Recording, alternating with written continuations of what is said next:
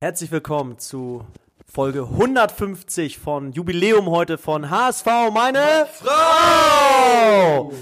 Ja, heute wie immer mit dabei äh, Jonas, Bones und ich mache heute mal das Intro ein bisschen äh, gewöhnungsbedürftig. Äh, Gato macht es ja sonst immer. Aber ich dachte, ich, ich gönn's mir heute mal. Äh, ja, ist, ist und okay. meine Wenigkeit ist dabei und wir haben heute wirklich äh, Mr. HSV. Ich glaube, äh, es gibt keinen, der so viel äh, sowohl über die Vergangenheit, aber auch über die aktuelle Situation des HSV weiß, wie er. Es ist natürlich Markus Scholz, besser bekannt als Scholle der übrigens auch gerade sein neues Projekt hat. Ähm, und davon wird er euch später noch mal ein bisschen was erzählen. Ähm, vorher geht es natürlich auch noch mal rein in die sportliche Analyse. Und ähm, auch da ist heute passend natürlich, ähm, ja, gibt es heute eine spezielle Spieltagsanalyse, äh, auch von Scholle auf seinem neuen Blog zu finden. Gato, spiel ihn doch mal bitte direkt ab. Ja, machen wir direkt? Ja, okay. Spielen wir direkt also, ab. Also, die gerappte Spieltagsanalyse Nürnberg gegen den HSV von Elvis. Moin Volkspark, Auswärtsspiel in Franken und wir können uns direkt beim Aluminium bedanken. Doch drei Minuten dann ein. Ausgekontert in der Mitte lässt man Nürnberger allein. So einfach kann es sein. Die Reaktion muss folgen. Vor der Pause kann Terodde ja das Zuspiel vergolden auf der Gegenseite. Rettet uns Ambrosius stark. Halbzeitpause und ganz ehrlich, damit endet der Tag. Denn in der zweiten Hälfte schlafen praktisch alle ein. So fährt man nach 4-7 mit Unentschiedenheit, leistungsgerecht ist auch eigentlich nicht schlimm. Doch was fehlte, war der unbedingte Wille zu gewinnen. Ich wollte ins Risiko gehen, kann ich ja noch verstehen. Aber Rückpassstaffetten will wohl niemand so sehen. Trotzdem bin ich mir sicher, die Steigerung wird kommen. Was meint ihr? Zwei verloren oder einen Punkt gewonnen? Warum wechselt der nicht früher? Was macht Unreich denn da? Zu wenig Tempo am Ball und dieser Sky-Kommentar. So ist der HSV. Kritisieren ist leicht. Über allem schwebt die Angst, dass es wieder nicht reicht. Warum wechselt der nicht früher? Was macht Ulreich Ja, das war der Spieltagsbericht von Elvis, gerappt unglaublich, wow. muss ich sagen, wow. unglaublich. Es, ich ich kenne es noch so ein bisschen von Blumentopf, ne? Damals, war das bei der WM 2.6, war das bei der Heim-WM oder 2.10? Ich, äh, kannst du mir das Mikro... 6, ich glaube, es war zwei, aber ich weiß es auch nicht mehr genau, aber das ist natürlich so ein bisschen das, das, das Vorbild des Ganzen. Ähm, und, ja. und Elvis ist natürlich bekannt als HSV-Rapper sowieso und ja.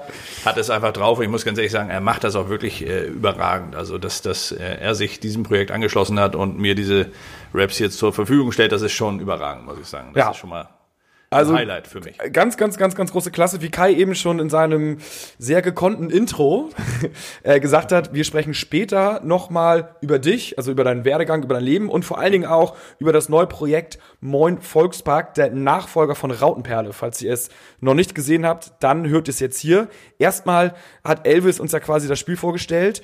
Ähm, Bones, was sagst du zum Spiel? Gab es da irgendwas Besonderes zum Spiel oder war das eigentlich eher so ein Geplätscher?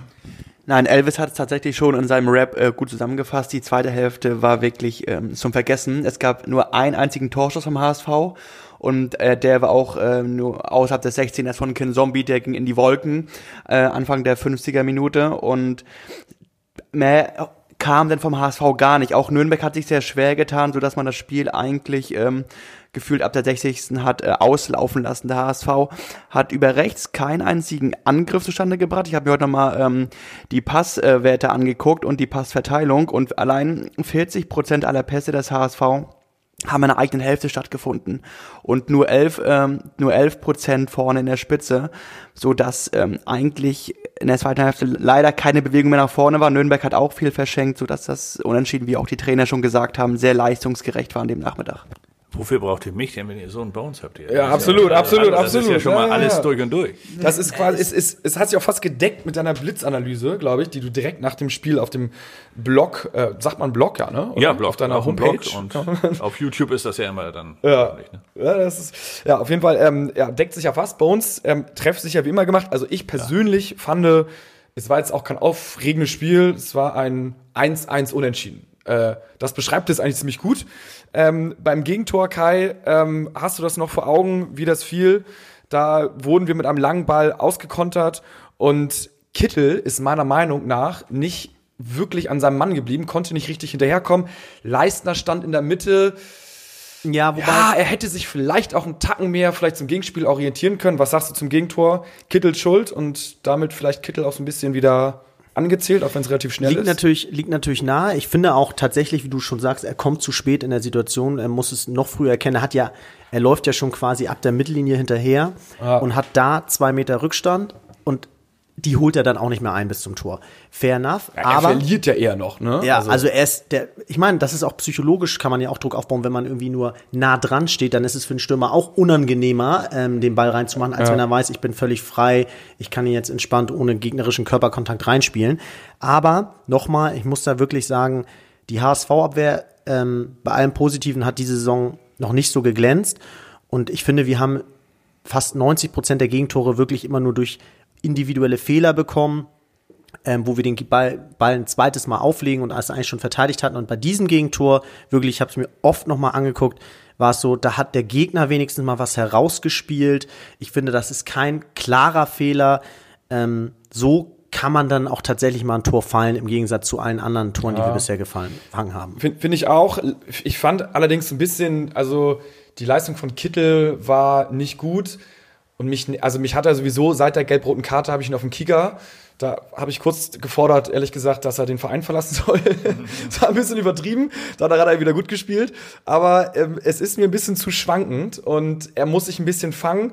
Kai, du hast recht, Defensive nicht gut. Da ähm, zählt auch so ein bisschen unser Goalie und Haier dazu. Die hatten ja auch so eine Situation, wo Ulreich dann Haier in Bedrängnis anspielt. Sagen wir mal so, bei Bayern wäre es gut gegangen. Da hätte sich dann irgendwie Kimmich äh, die rechte Schulter rausgedreht und hätte das Spiel eröffnet. Äh, beim HSV ist ein Haier auf der 6 und wir fangen fast das Gegentor, hätte Ulreich nicht so gut reagiert. Ähm, Scholle, was sagst du da? Lang und weit bringen Sicherheit von hinten oder weiter rauskombinieren? Äh, also Michael Mutzel, der, der Sportdirektor, ist ja immer nach den Spielen, stellt er sich immer in die Runde und beantwortet oh ja. unsere Fragen, auch dann, wenn es mal wirklich unangenehme Fragen ja. gibt. Ähm, in diesem Fall war es natürlich jetzt kein besonders schönes Spiel, das habt ihr ja genau richtig zusammengefasst und bei dem Tor äh, können wir gleich gerne nochmal drauf zurückkommen. Da, da gab es eine, eine, Fehlerkette, die, die äh, dazu geführt hat. Kittel war ein ganz wesentlicher ja, Faktor des mit Ganzen. Mit dem Hacken, Hacken-Ding, ne? Hackentrick oder Das auch noch, der, genau, also da kam ganz viel, aber, aber ich würde noch, ein, noch einen Tick äh, äh, später ansetzen, aber da kommen wir ja. gleich nochmal zu, zu dem Thema ähm, Ulreich. Ähm, wie du sagst, auch Mutzel sagte, er muss sich jetzt erstmal dran gewöhnen, dass er halt kein Thiago in dem Moment anspielt oder ein Kimmich, die sich ja. natürlich dann mit dem Ball, die mit dem Ball machen können, was sie wollen. Also das sind ja wie, wie bei FIFA, wenn du die richtige Tastenkombination hast, dann hast du den Ball auch sicher. So ist es bei denen auch, ne? Und das ja. ist halt beim HSV anders. Da spielt dann Haier oder ein Leistner oder ein Wagnermann oder wie sie alle heißen. Die müssen das erst noch lernen oder ja. können es vielleicht auch gar nicht mehr lernen. Ähm, insofern muss sich da, äh, muss er sich da wirklich dann daran gewöhnen. Und vor allem muss er wissen, wann er den Ball auch mal lang schlägt. Ja. Und dieser Pass früher hat man den Kameradentöter genannt, weil man damit seinen Kameraden in Schwierigkeiten bringt. Ähm, also den Pass darf er meiner Meinung nach nicht spielen. Der HSV ja. verteidigt das. Er sagt, man möchte mutig spielen, man möchte mutig eröffnen. Ihr werdet auch nicht allzu viele lange Bälle vom HSV sehen, ehrlich gesagt. Ja. Das wird der HSV, da, da, bin ich mir ganz sicher, unter Tune nicht spielen. Ähm, ist eine Form der Entwicklung. Muss man dann auch damit rechnen, dass man hier und da mal wirklich äh, ein paar Graupen fängt.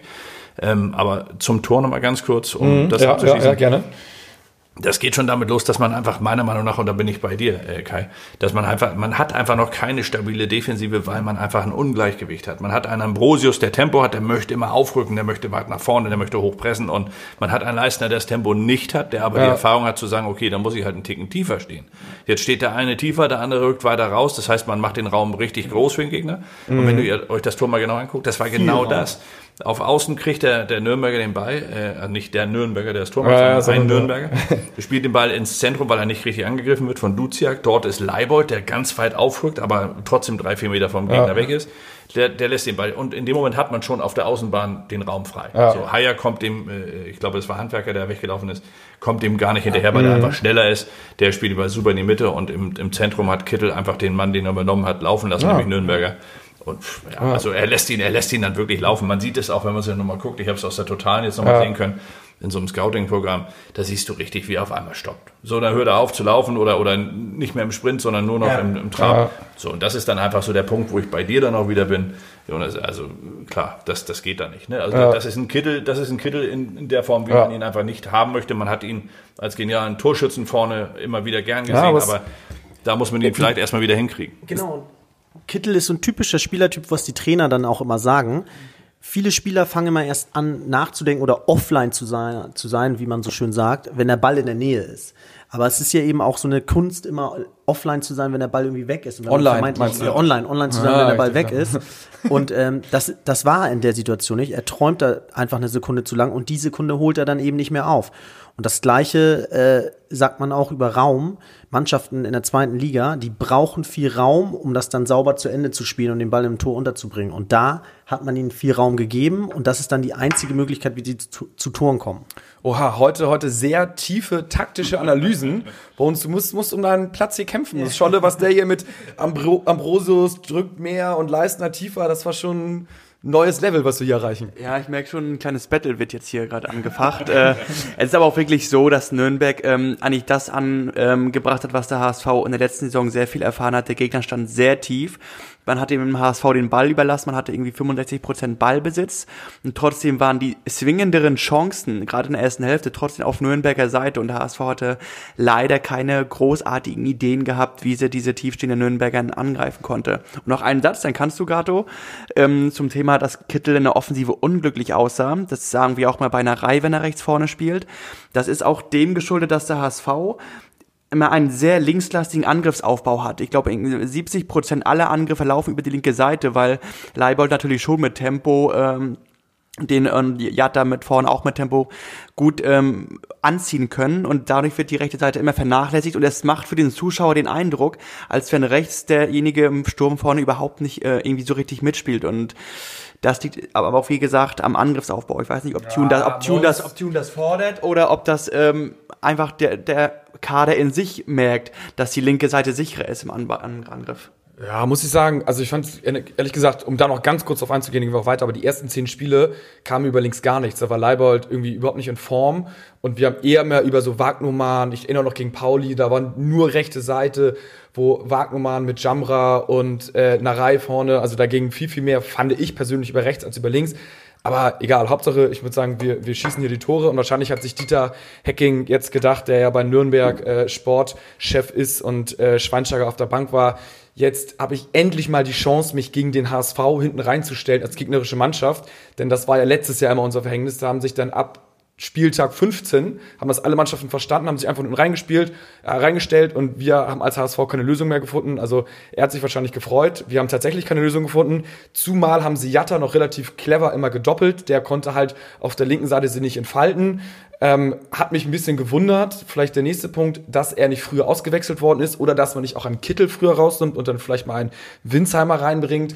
Weil Generell früher wechseln, ne? Ja, der ist ja, Spiel ja. gewechselt, 80. Ja, Minute ja. erst gewechselt, das war für mich auch sehr überraschend. Fand ich auch, also generell bei so einem lahmen 1-1-Spiel finde ich immer, ja, den Punkt kann man mal mitnehmen, gerade wenn die anderen teilweise sowas wie Kiel oder sowas irgendwie so patzen.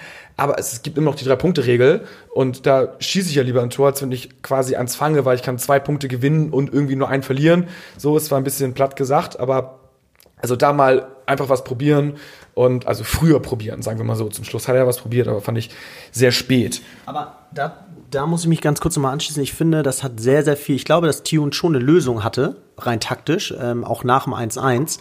Aber ich glaube einfach, dass man gemerkt hat, dass schon unter der Woche zum Beispiel der Druck auf Jatta natürlich wieder erhöht wurde durch diese negativen Schlagzeilen. Aber auch die Mannschaft selber schon sich im Moment sehr unter Druck gesetzt fühlt oder so ein bisschen gelähmt war, um dann noch mutiger zu sein. Weil einfach, ähm, wir hatten, waren lange Erster in der Tabelle, sie hatten dann dieses Tief, sind dann hinterhergelaufen, es war schon wieder alles kurz vor Krise. Und ich glaube, man hat so eine gewisse Dankbarkeit entdeckt, dass, die, dass die anderen Mannschaften jetzt patzten, besonders an dem Spieltag. War dann einfach zufrieden mit dem 1-1 in Nürnberg und wollte da einfach wirklich weniger riskieren, als man es sonst gewohnt ist. Und äh, oh. Also war schon spürbar. Von beiden Seiten übrigens. Nürnberg ja genauso. Ich glaube, auch die sind dann happy mit dem 1-1. Ja, der gegen HSV kann es auch mal ins Einspielen. Was natürlich dann top war, ist ähm, Terodde, Simon Terodde. Wir haben es häufig gefordert. Impft ihn als erstes gegen Corona packt ihn in eine Eistonne, tragt ihn auf einer Sämpfe, gibt ihn vier Physios an die Hand. Er darf sich nicht verletzen und er hat es wieder mal bewiesen. Er hat aus einem Nullwinkel ein Tor geschossen. Fairerweise muss man sagen, es stand auch Martinia im Tor. Da haben wir vor dem Spielfeld schon, Spiel schon gesagt, so naja, eins haben wir aber gut, wenn er im Tor steht und so war es dann auch. Es ging jetzt nicht hundertprozentig auf seine Kappe, aber aus dem spitzen Winkel sah schon nicht ganz so glücklich aus und Terodde hat das einfach, einfach geil gemacht, oder, Scholle? Das ist Terodde, ne? Das ja, ist, es ist, es ist genau sein Ding, ne? Gib dem, gib dem den Ball ja. und er soll, er soll, also, gib dem den Ball und er soll damit irgendwie den, den Zehner machen, das, das würde er niemals hinbekommen. Ja. Da würdest ja. du denken, meine Güte, was ist das für ein Fußballer? Aber dann lässt du ihn vorne diese One-Touch-Geschichten machen, das ist einfach unfassbar. Das ist ein, ein unfassbares Glück, dass der HSV sich da eingekauft hat.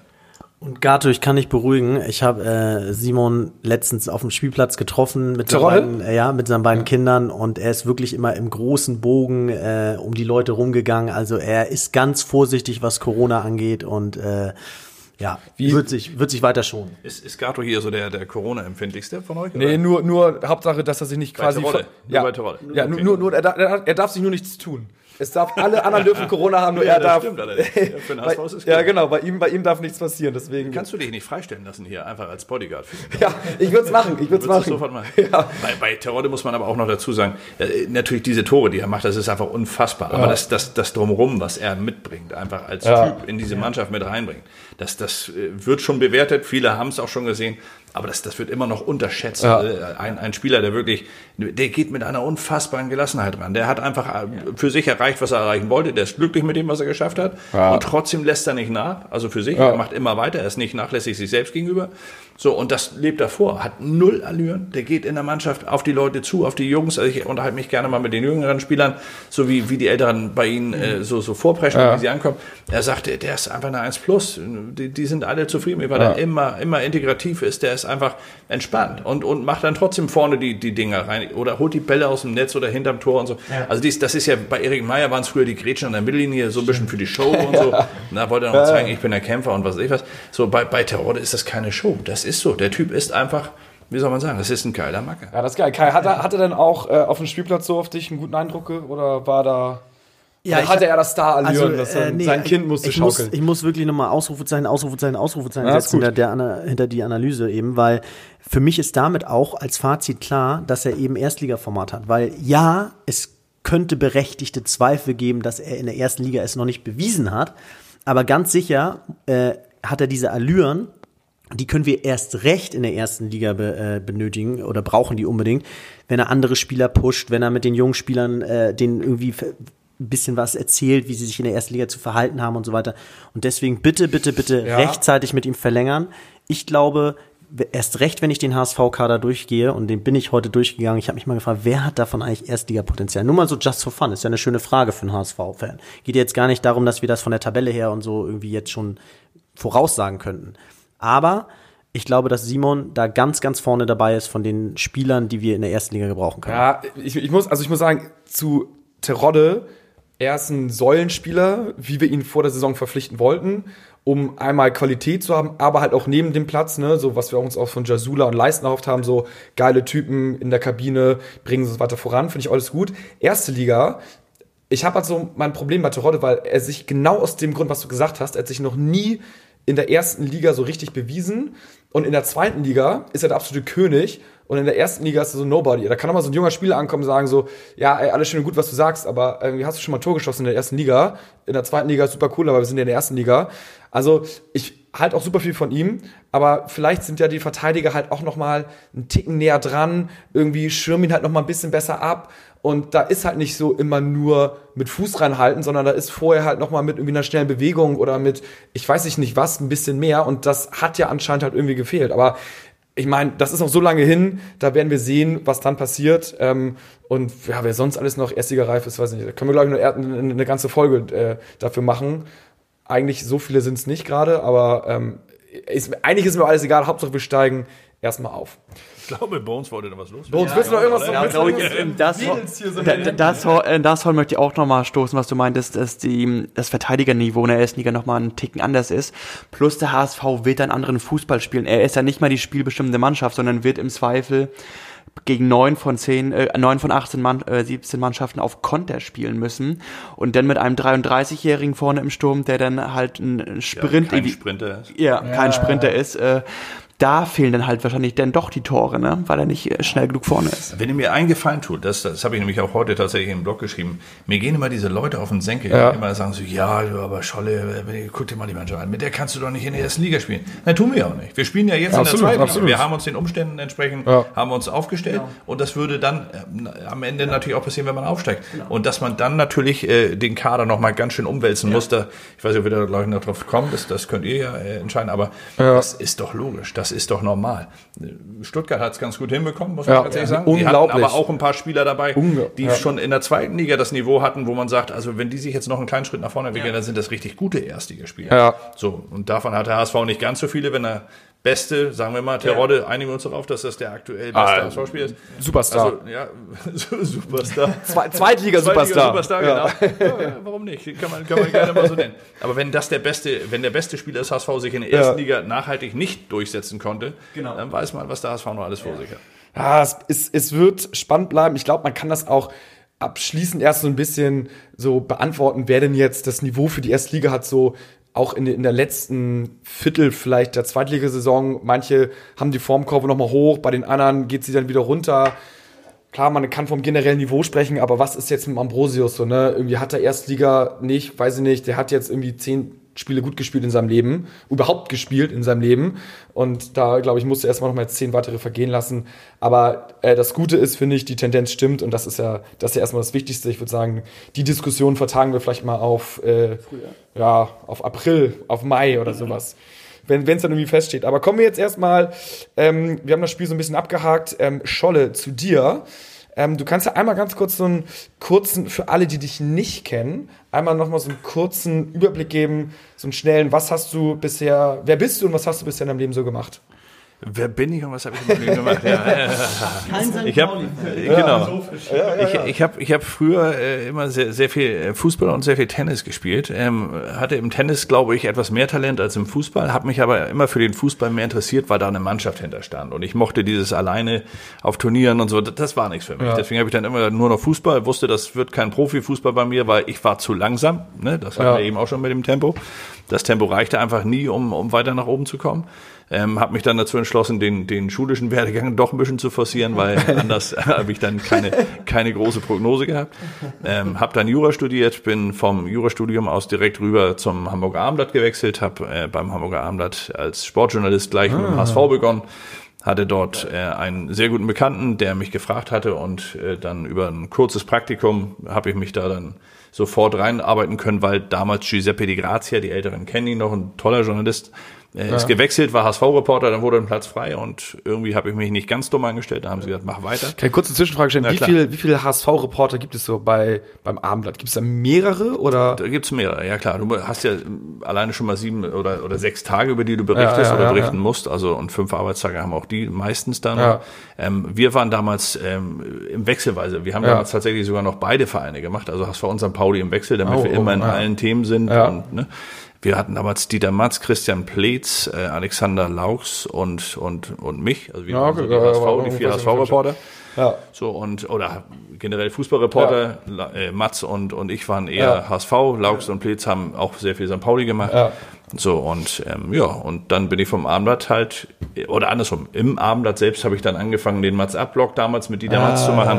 Ja, habe dann so diese Blogphase äh, äh, kennen und schätzen gelernt und bin dann irgendwann, als ich merkte, dass das Abendblatt bei Funke jetzt nicht wirklich zukunftsorientiert Richtung Digitalisierung marschiert, habe ich dann irgendwann den Entschluss fassen müssen, für mich zu sagen, ja. ich mache was eigenes und ja, da bin ich jetzt. Und dann, dann hast du was eigenes gemacht. Das ist dann erstmal Übergang zur Rautenperle sozusagen. Und ähm, wie lange gab es die, also gab ja, ne? Das ist ja jetzt letztes ja. Jahr quasi genau.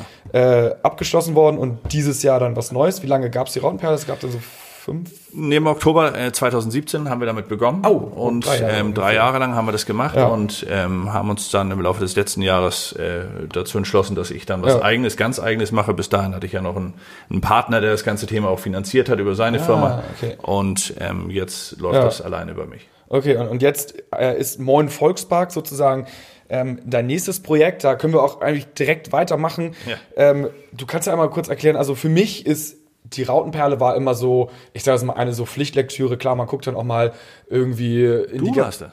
Ja, ich, ich, war der eine, ich war der eine Leser. Ja.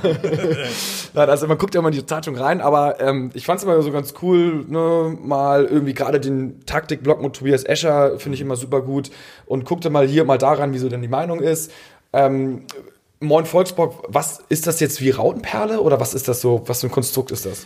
Das Konstrukt ist, ist natürlich das ähnliche. Äh, das, das Blockwesen werden wir nicht komplett neu finden. Ja. Wir haben ein paar andere Modelle mit dabei, Formate wie jetzt zum Beispiel Elvis, den, den Spieltagssong, den er ja. äh, nach jedem Spiel jetzt damit reinstellen wird. Wir werden ein paar verschiedene äh, Podcast-Formate dabei mhm. haben, die und ich nicht ein paar, wir doch ein paar, zwei. Also ja. insofern sind es schon mal ein paar äh, Podcast-Formate, die auch ein bisschen anders ansetzen als das, was wir bisher gemacht haben. Ähm, wir werden allerdings auch sehr viel Interaktion mit den mit den äh, Userinnen und Usern weiter forcieren. Das heißt, wir werden also die Community Talk wird es weitergeben. Wir werden den täglichen Blog natürlich als Abschluss des Tages dann, wo man dann halt den Content noch einmal alles zusammenführt.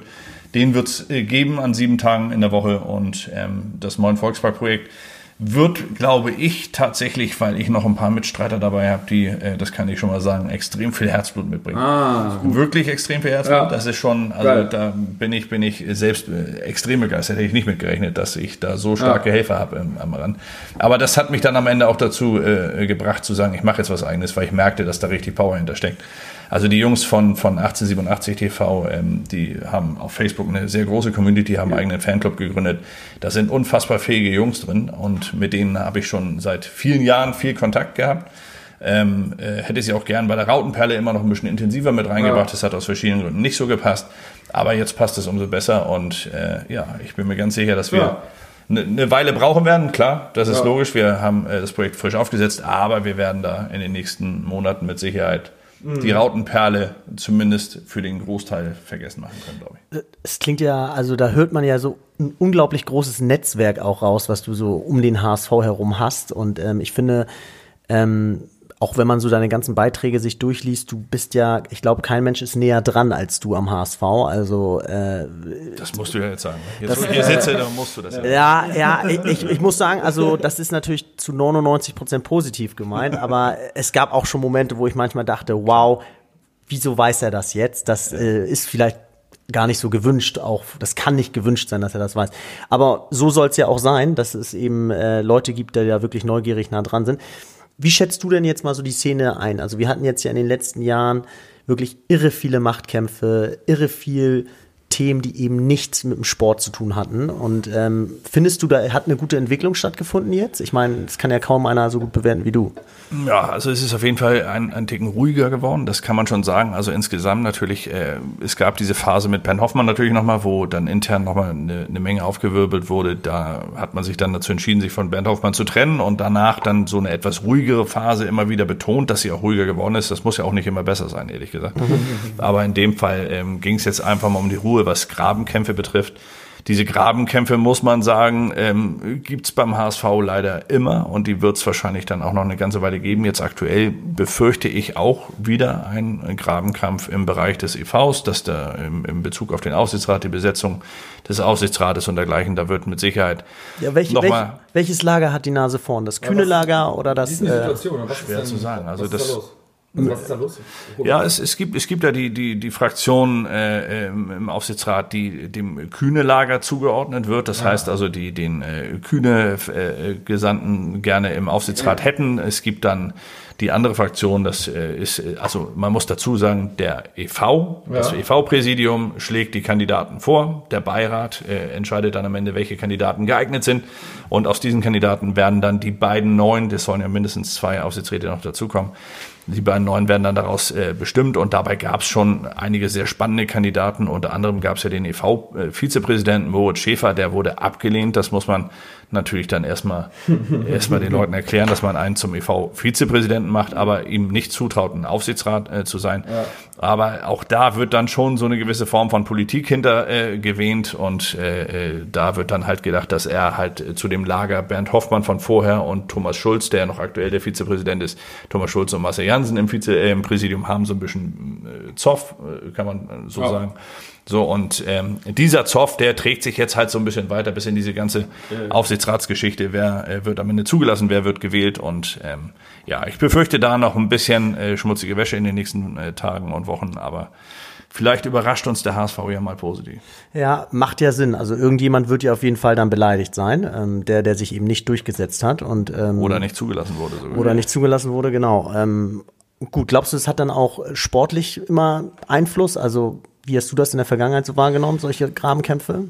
die Grabenkämpfe jetzt, die, die wir jetzt haben, das ist ja so ein bisschen Picket Fences. Also unter uns gesagt ist das wirklich schon fast ein bisschen albern, dass man sich über sowas jetzt äh, so, so hart in die Wolle kriegen könnte oder, oder sollte. Ich glaube, dass ein Daniel Thune da aber ein sehr guter Puffer ist. Ich glaube, dass der es wirklich sehr gut mhm. hinbekommt, die Mannschaft für sich zu gewinnen. Es ist kein Trainer da, der sich für größer wähnt als die Mannschaft, sondern er geht den Weg mit der Mannschaft. Er entwickelt sich mit denen zusammen. Er möchte ja auch selber irgendwann mal Erstligatrainer Trainer werden. Das heißt, er war auch noch nie in der ersten Liga. Also der hat noch was zu erreichen, der hat noch Ziele und diese Ziele, die, die formuliert er auch klar und das macht er den Jungs auch deutlich. Insofern glaube ich, dass die abgelenkt genug sind, als dass sie diesen ganzen Wirrwarr um, um den Aufsichtsrat und dergleichen gar nicht großartig mitbekommen. Diese Thematiken gab es in den letzten Jahren natürlich in deutlich heftigeren Versionen und ähm, da war es dann auch irgendwann so, dass natürlich diese, dieser Zoff auf, auf Vorstandsebene geführt wurde. Das heißt, mhm. da hat dann der Vorstandsvorsitzende sich mit dem Sportchef äh, in die, in die, in die äh, Plünnen bekommen. Und dann war es so, dass dann der, der Sportchef wiederum mit dem Trainer eng war und der, der Vorstandsvorsitzende mit dem Trainer nicht so. Und da hat sich das dann alles auf einem ganz anderen, auf einer anderen Ebene abgespielt, als es sich jetzt abspielt. Absolut, also Tune mischt sich da dann nicht ein, das finde ich gut. Nein. und auch für die, die ihn vielleicht nicht ganz so kennen, ich meine, er ist ja noch relativ neu, er lebt ja ganz bescheiden und ruhig und bodenständig in ihn steht mit seiner Familie und ist wirklich der allerletzte, der sich da immer im Vordergrund spielt oder politisch einmischen möchte. Also man, man kann es ihm auch ansehen, dass er das äh, sozusagen ruhig halten möchte alles. Und trotzdem meine Frage nochmal, in jedem Verein gibt es Meinungsverschiedenheiten und in jedem Verein gibt es Gräbenkämpfe. Das wird sich auch in den nächsten zehn Jahren nicht ändern. Die Frage ist doch aber die Zusammenarbeit mit der Presse. Wie kann man das steuern, dass es immer nicht nach außen dringt und damit vielleicht nicht Leute wie die Mannschaft erreicht? Ja, aber Findest du da, ja, aber konkrete Frage dazu, ja. findest du nicht da, war die Zusammenarbeit mit der Presse vom HSV in den letzten zehn Jahren eher schlecht oder sagst du, hat, macht, ist gar nicht so ein Faktor? Also der Faktor, klar, Presse ist, ist ein Faktor, weil Presse ist das, das, das Ohr sozusagen für den, für den Fan, der, der liest es, der hört es, der, der sieht es und was, was da berichtet wird, weil der Verein wird sich natürlich nie negativ über sich selbst äußern. Also es oh. liegt an der Natur der Sache. Aber ähm, es gab diese Zusammenarbeiten, gibt es immer wieder. Es gibt Kollabor äh, Kollaborationen zwischen dem, dem einen Lager, dem anderen Lager. Also jeder möchte seine Botschaft loswerden. Äh, bei mir ist es nicht anders, wenn Leute mich anrufen, äh, gerade in solchen Phasen. Äh, vorher lange nicht gemeldet, plötzlich melden sich zwei, dreimal in der Woche. Also ja. dann weißt du schon, dass da, da ist wieder, da steht was an. Deswegen befürchte ich jetzt nämlich auch gerade wieder, dass was losgeht. Also diese Phase hat gerade wieder ja. begonnen. Ähm, äh, aber ähm, die Zusammenarbeit mit der Presse soll es eigentlich gar nicht geben. Also die Presse sollte die, dass das äh, Medium sein, das wirklich darüber berichtet, was es mitbekommt. So und ähm, die HSV-Verantwortlichen tun gut daran, wenn sie sich eben nicht dazu hinreißen lassen, mit, mit äh, äh, Pressekollegen zusammenzuarbeiten. Also wenn sie anfangen, weil das ist immer ein Geben und ein Nehmen. Das heißt, sie bekommen etwas von der Presse wieder, eine Berichterstattung, die wahrscheinlich dann nicht ganz der Wahrheit entspricht, sondern dem Interesse des, desjenigen, der äh, den Kontakt hergestellt hat. Auf der anderen Seite liefern sie Infos, die dem HSV vielleicht, wenn sie rauskommen, gar nicht gut tun. Und das war eigentlich das Spiel, das in den letzten Jahren vorher deutlich intensiver gespielt wurde, ähm, ohne da jetzt Namen zu nennen, aber das, das ah. gab es deutlich intensiver. Bernd Hoffmann. Sag ich, sag ich jetzt mal so. Ne? Ich bin auch kein Hoffmann-Fan, wie du vielleicht weißt, aber okay. warst du Hoffmann-Fan? Ja, nein? Ähm, Schnell. Also Ben Hoffmann und ich hatten ein offen und ehrlich schlechtes Verhältnis. ja, ja, gut, ist gut. Also, das gefällt mir. Kann man so sagen, aber es, es, war, es, war, zumindest, es war zumindest ehrlich. ja. also, ich habe das lieber als, als jemand, Absolut, der, der ja, immer so tut, als, als ob er ehrlich ist, aber es gar nicht ist. Dann jetzt, soll mir, ne? Aber jetzt hol uns doch nochmal ab, weil mich interessiert es einmal persönlich und vielleicht ja auch den einen oder anderen Hörer. Wer meinst du, hat denn aktuell so ein bisschen die Nase vorn im Lager beim HSV? Also für die nächsten Parteien, die dort gewählt werden? Ähm, ich glaube, dass es für die äh, anti-kühne Fraktion eher schwierig ist. Ähm, Im Aufsichtsrat selber sind aber auch einige sehr vernünftige Menschen, von denen ich erwarte, dass sie ähm, und auch wirklich erwarte, dass, dass sie das äh, abwägen und dann zum Wohle des HSV entscheiden. Ist der ähm, Druck so hoch, dass man Geld akquirieren muss? Der Druck beim HSV, Geld zu akquirieren, ist immer da. Oh. Der ist immer hoch. Der war nie anders. Der war äh, zu Zeiten, wo Kühne ankam, natürlich, da haben alle gedacht, jetzt sind wir hier im Land, wo Milch und Honig fließen und können mal ordentlich rausbrezeln und es wird schon, wird schon irgendwie gut gehen.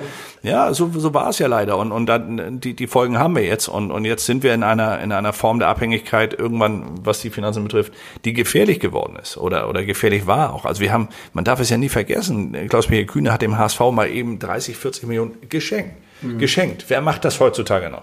Selbst die größten Gönner und, und, ja. und, reichsten Menschen der Welt schenken eigentlich selten etwas. Ja. Es sei denn, ihnen gehört da, äh, der Großteil des, des Finde ich ganz gut, weil klar hat er auch viel geliehen, aber viele Menschen denken ihm, er hat nur geliehen. Ist auch mal nett zu hören, dass er was geschenkt hat. Ne? Also auch äh, mal eine Richtigstellung. Ja, ja, aber er ist, er ist aber auch sehr hart, um, um da gleich mal wieder einzugrenzen. Er ist auch sehr hart. Also das heißt, er gibt auch schon äh, Geld, um das zu bekommen, was er haben möchte. Also er macht nichts ganz umsonst. Jetzt hat er mal so, darf man, muss man alles einfach mal mitnehmen und sagen, das war, war schon ja. zum Wohle des HSV.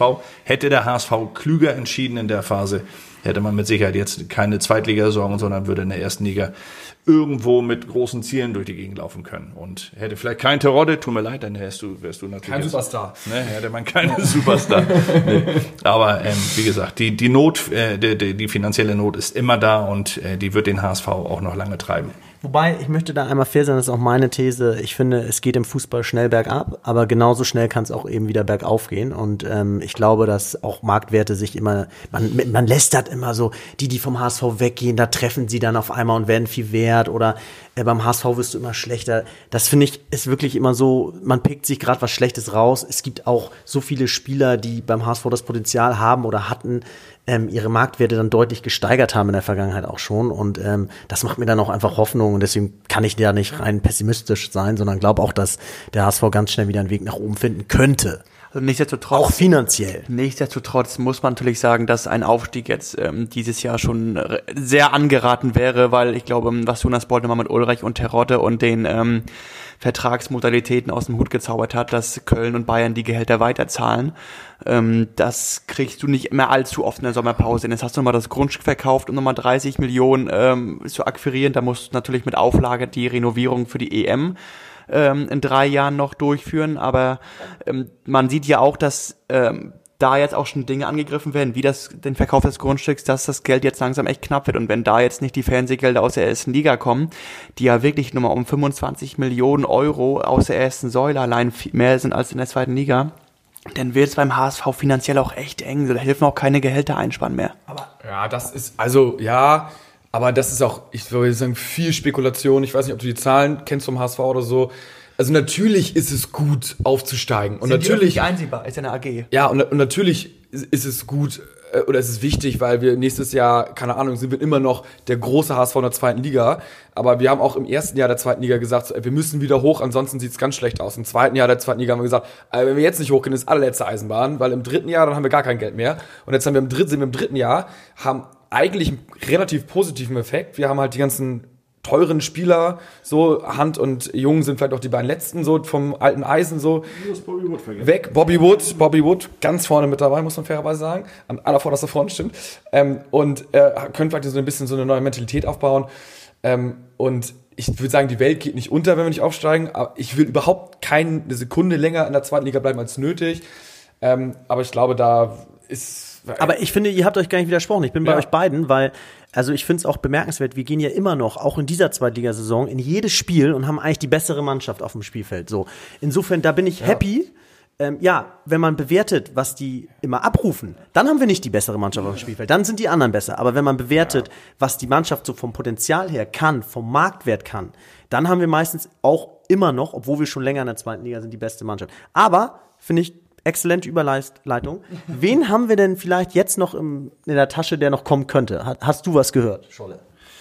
Ach, es, es wird, da wird immer sehr viel spekuliert und, und das muss ich ganz ehrlich sagen, das, da ist die Zusammenarbeit oder die Nicht-Zusammenarbeit mit der Presse besser geworden.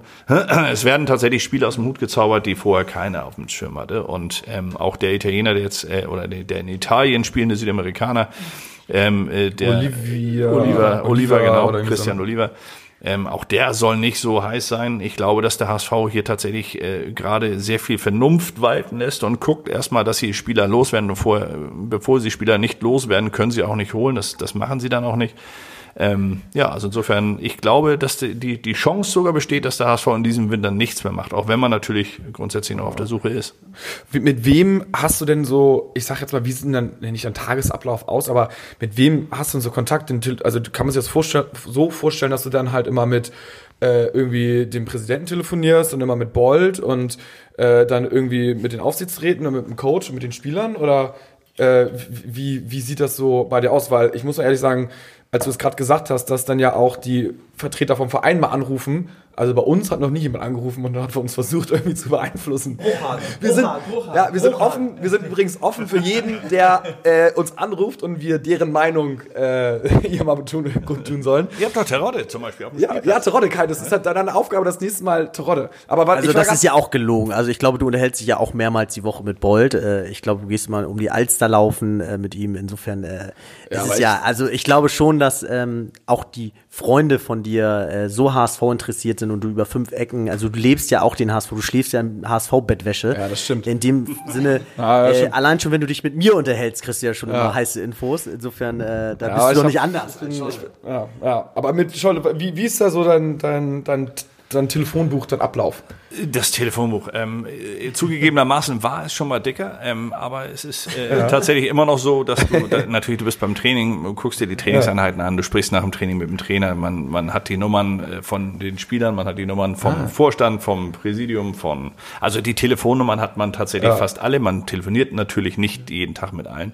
Inzwischen hat man auch einen ganz ganz vernünftigen Austausch mit der Presseabteilung. Das heißt, man fragt an und bekommt dann für die Woche dementsprechend auch Interviewtermine zugeordnet.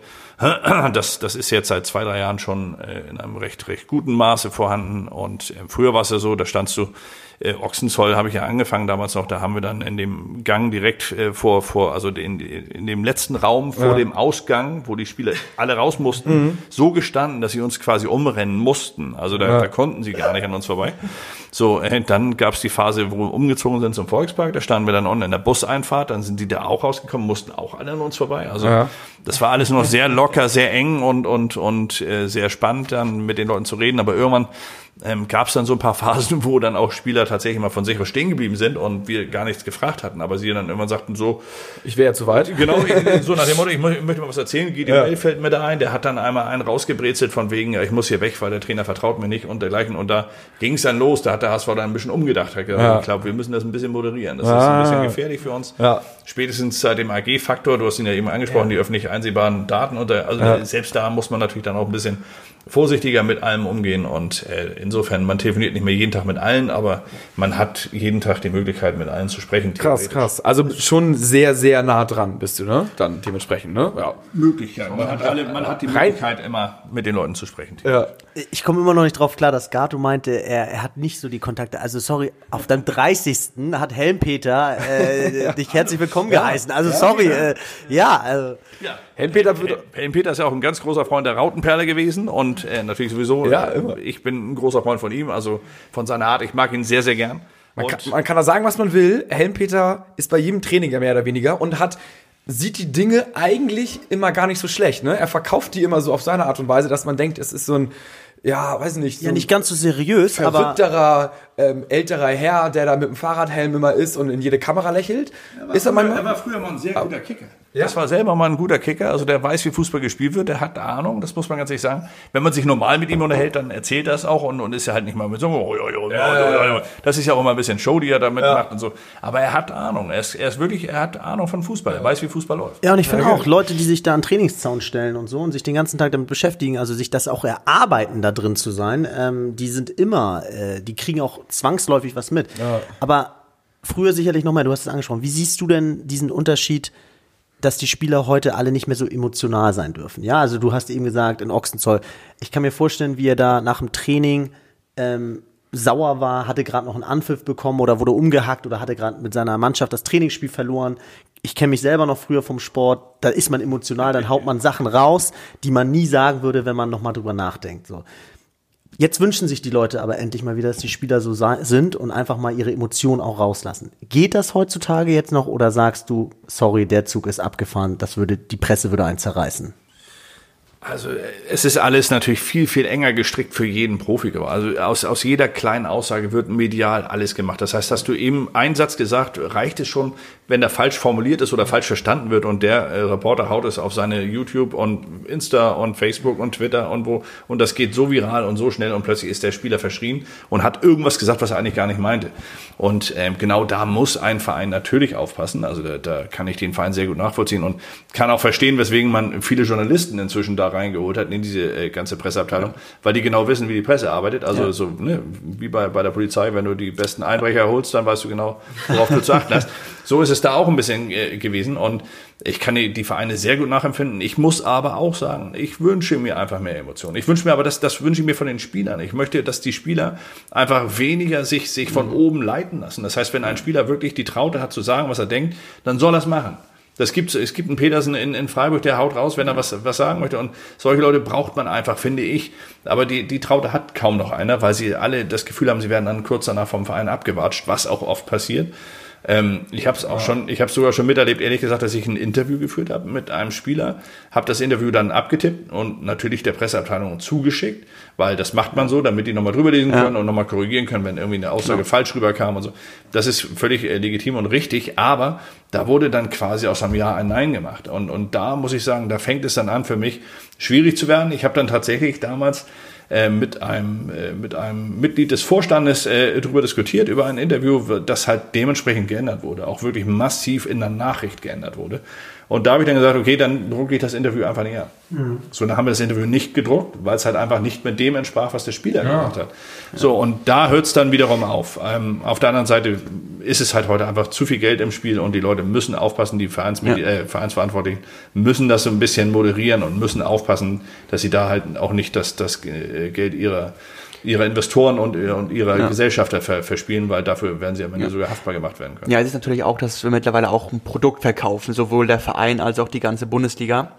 Und äh, vor ein paar Wochen wurde ja hier gegen Baumann von Hoffenheim ein Verfahren eröffnet, weil er meinte, wir haben heute gegen zwölf Mann gespielt, wo der Schiedsrichter gegen Leverkusen einige Sachen entschi entschieden hat, wo man sich in Hoffenheim benachteiligt gefühlt hatte.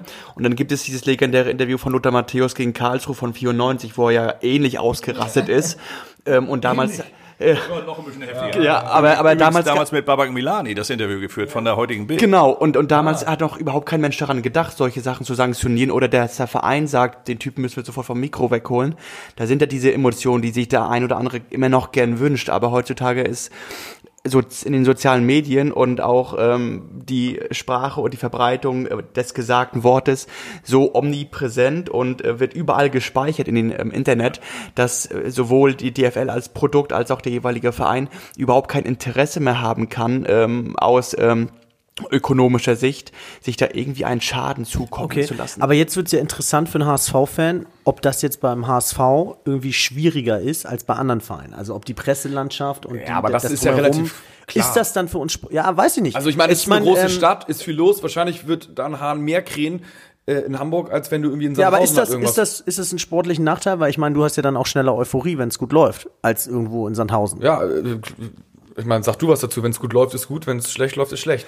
Es, ist, es, es muss kein Nachteil sein. Nein, ja. also es muss kein Nachteil sein. Genau, was du sagst natürlich. Du hast natürlich dann dementsprechend auch mehr Euphorie. Du hast 57.000 und nicht 15.000 Zuschauer ja. im Stadion. Du hast einfach eine Stadt, die, die euphorisiert ist und, und das merken die Spieler ja auch. Genauso natürlich andersrum. Wenn es scheiße läuft, merken sie das auch, wenn sie zum Bäcker gehen und die Leute sich angucken sagen, ja. was, der, guck mal, hier ist der Dickmeier. Oh, der kann. So, das, das merken die natürlich auch.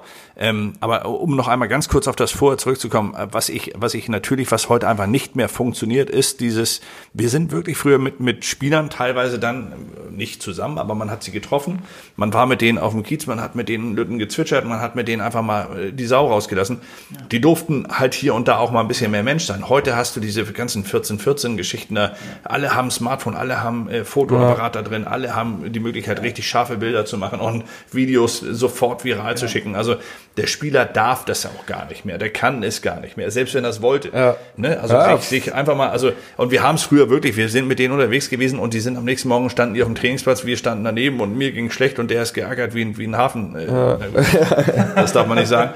Also äh, die haben die richtige Einstellung gehabt und haben das auf dem Platz auch wiedergegeben. Diese Typen gibt es nicht mehr. Du hast ja echt viel erlebt dann. Was hast du so ein so ein paar wirklich, ich sag jetzt mal, verrückte Geschichten. Also zum Beispiel, du hast jetzt gerade eine angerissen wahrscheinlich, oder wo du sagst so, ey, der Spieler äh, mega geiler Typ oder der Trainer, hm. Weltklasse, mit dem konnte man Pferde stehlen oder damals halb nachts, ein, ein Uhr haben wir das und das gemacht. Ja, das, das gibt es. Aber genau wie wir es damals gehalten haben, wo man es halt nicht, nicht äh, rausgehauen hat, macht man es heute auch nicht mehr. Also das, das, das ist, die, die, die Spieler machen das nicht mehr, die Trainer machen das auch ja. nicht mehr. Früher war es tatsächlich so, da bist du teilweise, lag der Trainer im Kofferraum zum Beispiel, also im Trainingslager. Ja. Und ja, wirklich, also da, da, da gab es da gab's, da gab's verrückte Geschichten, ja. Äh, die, die man erleben konnte mit denen noch, die man aber dann natürlich auch immer im richtigen Maßstab hatte, weil man wusste auch, wenn sie Leistung bringen, ist es okay. Wenn sie es nicht bringen, dann muss man sagen, ey, pass mal auf, ich glaube, du hast gerade nicht die richtige Einstellung zum Ganzen, dann muss man es natürlich auch irgendwann kritisieren. Man musste immer aufpassen, dass man diese Distanz hält, so, dass man diese Distanz bewahrt zu einem.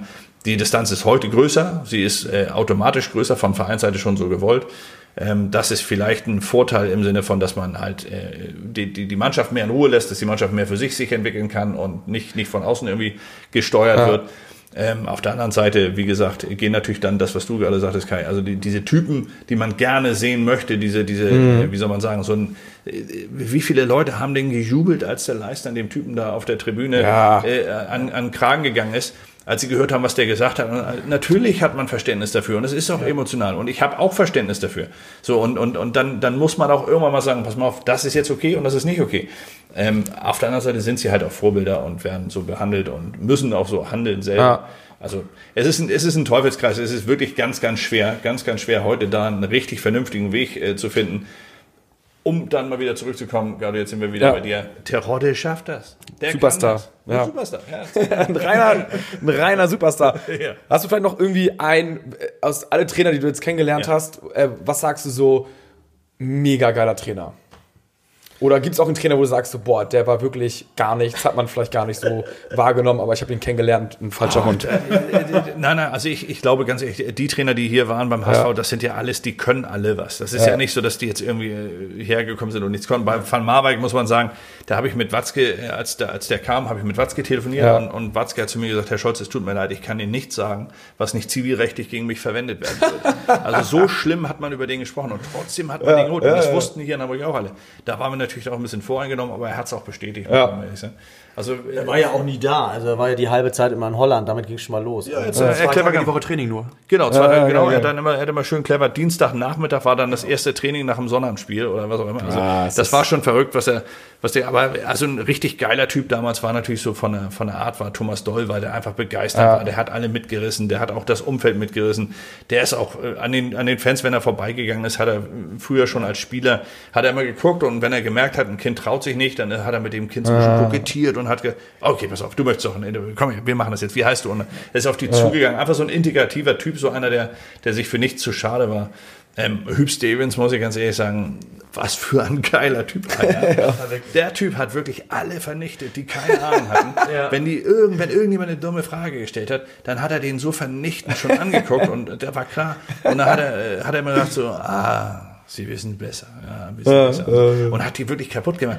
Auf der anderen Seite hat er aber auch Respekt vor den Leuten gehabt, wenn, wenn man sich mit ihm unterhalten hat und er gemerkt hat, okay, die sind nicht nur interessiert, sondern äh, können das auch ein bisschen verstehen, was hier passiert, dann, dann war er auch eine 1 Plus und der alte Kanter ist ja auch heute, wenn du mit ihm telefonierst, dann, dann macht er sogar, der hat einen geilen Humor. Ja, also ne? traut man ihm nicht zu, aber ist, ist tatsächlich so. Nein, wir hatten zum Glück sehr viele Trainer, die wir kennen. Ja, das, durften. Also absolut. Das da, daran daran mangelt es auf jeden Fall nicht. Und wenn, wenn wir jetzt aufsteigen werden, sage ich jetzt mal so, und ähm, es kommt eins zum anderen und äh, es wird eine wilde Partynacht und du könntest dir jetzt so ein, zwei, drei Spieler aussuchen aus dem Kader, mit, mit dem du quasi die Aufstiegsnacht am Tresen Bier trinkst was wären das für, welche Spieler wären das? Um mal jetzt eine Frage zu stellen, die aus, du aus der aktuellen hast. Mannschaft? Ja, aus der aktuellen Mannschaft. Boah, also äh, ganz, ganz sicher, äh, Tom Mickel wäre dabei. Ja, warum? Der, oh, weil, weil das, das ist ein, das ist noch ein richtig geiler Typ. Der ist zwar sehr zurückhaltend, weil er auch in der zweiten oder dritten ja. Reihe sogar nur ist, aber der, ja, der, der, hat sportlich, absolut. sportlich halt einfach nicht, nicht das Standing in Anführungsstrichen ja. oder sich nicht so nach vorne arbeiten können. Der ist bescheiden, aber der hat, der hat ein Herz. Der, der ja. wirklich, das ist ein richtig geiler Typ. Das war damals auch so eine, so eine, auch Martenia übrigens, ist auch ein ja. guter Typ oder, oder wir haben ja noch Dennis Diekmeyer damals, das war so die, diese Fraktion. Das sind richtig ja, gute Typen, ja, haben ja. jetzt am, am, Ende nicht mehr so funktioniert hier in Hamburg, deswegen hat man sich dann irgendwann getrennt. Aber also Tom Micke wäre auf jeden Fall einer, Terodde natürlich Superstar, klar. Ja, also alleine, alleine schon, um, um, um, den um Fame, mit ihm angehen ne? zu können, genau, den Fame rüberzuziehen, den, den Glamour und so. ja, damit er, ja, Nein, der, der, den will der ja gar nicht haben. Das ist ja, das Brutale. Weißt du, das ist krass, ne? wir, wir sitzen hier, wir Armwürstchen, und der Typ hat alles und will das eigentlich gar nicht. Weißt du, der würde lieber so wie wir hier sitzen, aber wir kriegen es nicht. Wir können einfach mal tauschen, oder? Ja. Das, das hätte was. Nein, aber der wäre noch dabei. Ach, da, da, es gibt schon. Was so ein Toni Leisner? Toni Leisner. Ich glaube, mit dem Toni Leisner kann man auch ganz gut, ganz gut äh, äh, sitzen und ja. sich unterhalten. Der haut auf jeden Fall mal einen raus. Da bin ich mir relativ sicher. Ja. Ähm, es gibt dann auch noch die, die Partytypen, so Duziak und und äh, also ich glaube schon, dass der ganz gut feiern kann ja. an sich. Ah, geil, geil, geil, ja. Es gibt schon ein paar Jungs. Ich, ja. ich muss noch mal was sagen, und zwar zu, zu den ganzen Namen, die wir gerade durchgegangen sind. Ne? Ich finde es echt interessant. Um, ich finde, früher konnte man einfach noch ein paar Fehler machen und das wurde akzeptiert. Und es wird genau. heute halt nicht mehr akzeptiert, das ist der entscheidende Unterschied. Aber zum Beispiel bei Dolly, der war offen, aber irgendwann wurde es ihm um die Ohren geschlagen. Ne? Wenn er da mal im, passend im Dollhaus mit ein bisschen Sahne erwischt wurde, das ist dann natürlich nicht mehr die Respektsperson, die er dann vorher war. Ne? Für viele. Ich weiß ja gar nicht warum. Man kann doch mal sagen, mein Gott, dann ist, wenn er da Spaß haben will, was ist ja. daran so schlimm? So, ähm, und ähm, wieder deutscher Meister im selben Moment. Genau. Äh, einer, einer, der ist halt noch weiterhin mit Leistung bestätigt, das ist Watzke, von dem du gerade gesprochen hast. Ne? Ich meine, Watzke hat vor kurzem gesagt, ähm, E-Sports, das ist eigentlich nichts. Also da hat er eigentlich keinen Bock drauf. Das wäre ihm viel zu wenig sportlich. Das spielen eigentlich nur dicke Kinder. Also das, was hat das mit Sport zu tun? So ist die Säule der Zukunft für die Vereine. Ne? Wenn die, wenn es ums ganze Geld einnehmen eingeht, dann ist das die einzige Säule, die in den letzten Jahren mal wirklich dazugekommen ist. Und ähm, so ist es leider auch mittlerweile bei den Spielern, dass die leider nicht mehr so sein können, ähm, was ich echt extrem schade finde. Aber ähm, ja, ich hoffe einfach, dass Leute, die permanent Leistung bringen, sich dann auch mal wieder ein bisschen mehr rausnehmen können in Zukunft. Mann, Mann, Mann, war das eine Reise? Wir sind jetzt hier bei 55 Minuten und 23 Sekunden, wie immer nicht gekürzt, weil wir es nicht schneiden können. Deswegen aber umso realer für euch. Und ähm, wenn wir jetzt gut drauf sind, äh, schenken wir uns hier noch so einen Black Punk ein, den Scholl hast du mitgebracht, ne? so ein Energy Drink. Also kann ich euch empfehlen. Muchel von Abschlag hat ja seine 1887 Socken mitgebracht. Ähm, du startest jetzt hier weiter mit dem Black Punk. Energy Drink, kannst du ihn empfehlen? Ich kann ihn definitiv empfehlen. Ich bin kein Energy Drink äh, ja. Typ eigentlich, aber außer früher natürlich so diese normale Nummer Wodka Red Bull oder irgendwas. aber ich kann sagen, das ist auf Fruchtbasis das Ganze und sehr, sehr lecker. Ja, also kann gut. definitiv empfehlen. Also dann. Äh, aber wir können ja mal fragen, Kai, du hast ja schon einen getrunken. Wie schmeckt der? Kai, Guys? Exzellent, exzellent. Ähm, um, um, um um ich, ich hau noch mal einen raus, um mal beim HSV zu bleiben. Äh, wer ihn auch immer hätte mal trinken sollen, ist Bruchhagen, weil mich gestern auch wieder mit ein paar Leuten unterhalten habe. Äh, Bruchhagen ist immer regelmäßig eingeschlafen bei den Sitzungen. Die haben ihn irgendwie nicht so interessiert. Das ist auch so ein Klassiker gewesen. Ne? Bruchhagen ist mal vor, also äh, Bruchhagen ist mal vor mir im Flugzeug eingeschlafen. Da waren wir äh, auf, dem, äh, auf dem Rückweg vom, vom Doppelpass aus München. Und äh, ich habe mich dann mit ihm unterhalten. Er saß wirklich direkt vor mir und wir haben uns unterhalten. Äh, damals ging sogar um, die, um eine Vertragsverlängerung. Ich weiß gar nicht mehr, wer es war. Ich glaube, Gistol, aber ich bin mir nicht ganz sicher, wer ja. den Vertrag verlängert. Also auf jeden Fall ähm, sagte er so, brauchen wir keine Gedanken machen, das würde jetzt erstmal noch nicht passieren. Am, am Montag kam dann die Pressemitteilung, ein Vertrag wurde verlängert. so, aber da, da, davon mal ab, hat er während des Gesprächs, vor mir ist er irgendwie eingepennt. Ja, er ist weggenickt und, und ich habe es nicht gemerkt, weil ich hinter ihm saß und habe mich unter, hab erzählt und erzählt und irgendwann habe ich gesagt, so kommt nichts mehr, keine Antwort. Okay, guckst du mal rum. Mhm. Und dann lag er da schon, da habe ich schon, ich habe gedacht, der ist tot, weil er so, so schräg auf dem Stuhl Und der ist wirklich, der ist wirklich, also äh, Herbert Hochhang, äh, er verzeiht es mir, weil er weiß ganz genau, was ich von ihm halte. Er ist ein toller Mensch, ein ganz, ganz toller Mensch. Aber ähm, er, er lacht da so, dass, dass selbst die Stewardessen, als wir dann gelandet waren und er immer noch pennte, wirklich sich Sorgen gemacht haben und dann geguckt haben, ob da auch alles in Ordnung ist. Aber er war dann plötzlich wieder wach. Ja, ist ja schön, dass man das mal so bestätigt bekommt. Bei mir war das so, da haben die Jungs im Marketing was vorgestellt und er hat, hat auch so gefordert, dass die mal was erzählen, aber man sah sofort, es interessiert ihn nicht. Er holte seinen Kicker raus, blätterte schon im Kicker. Ich meine, wer macht das, wenn andere eine Präsentation halten, ne? Und dann zur Krönung äh, schlief er irgendwann ein und die Augen fielen immer zu. Also ähm, ja. Schön, schön, ja, wenn man so also, Interesse zeigt an den Leuten, die was für die Zukunft vorstellen. Lange, lange Reise, ähm, jetzt hier lange Folge. Ich glaube, nur länger hatten wir eine Folge mit Lotto King Karl. Ich glaube, die oh, ging ja. Stunde 20. Zwei Fragen? Oder ja, habt ihr gestellt? ich wollte gerade sagen, obwohl wir gekürzt, obwohl wir gekürzt haben, ähm, aber es ist natürlich trotzdem sehr amüsant und Lotto Geil, ist ja einfach eine Legende und ein Champion. Ähm, Scholle, vielen, vielen Dank. Ähm, ja, ich habe zu danken. Wenn ihr äh, euch das gefallen hat, gerne fünf Sterne geben äh, dem Podcast unter Folge. Schaut bei Moin Volkspark mal vorbei, trinkt einen Black Punk und das Allerwichtigste ist, dass Terodde sich nicht verletzt und wir aufsteigen. also, ähm, bis dann, äh, macht euch einen schönen Tag und bis zum nächsten Mal. Ciao, ciao. Ciao. ciao. Tschüss.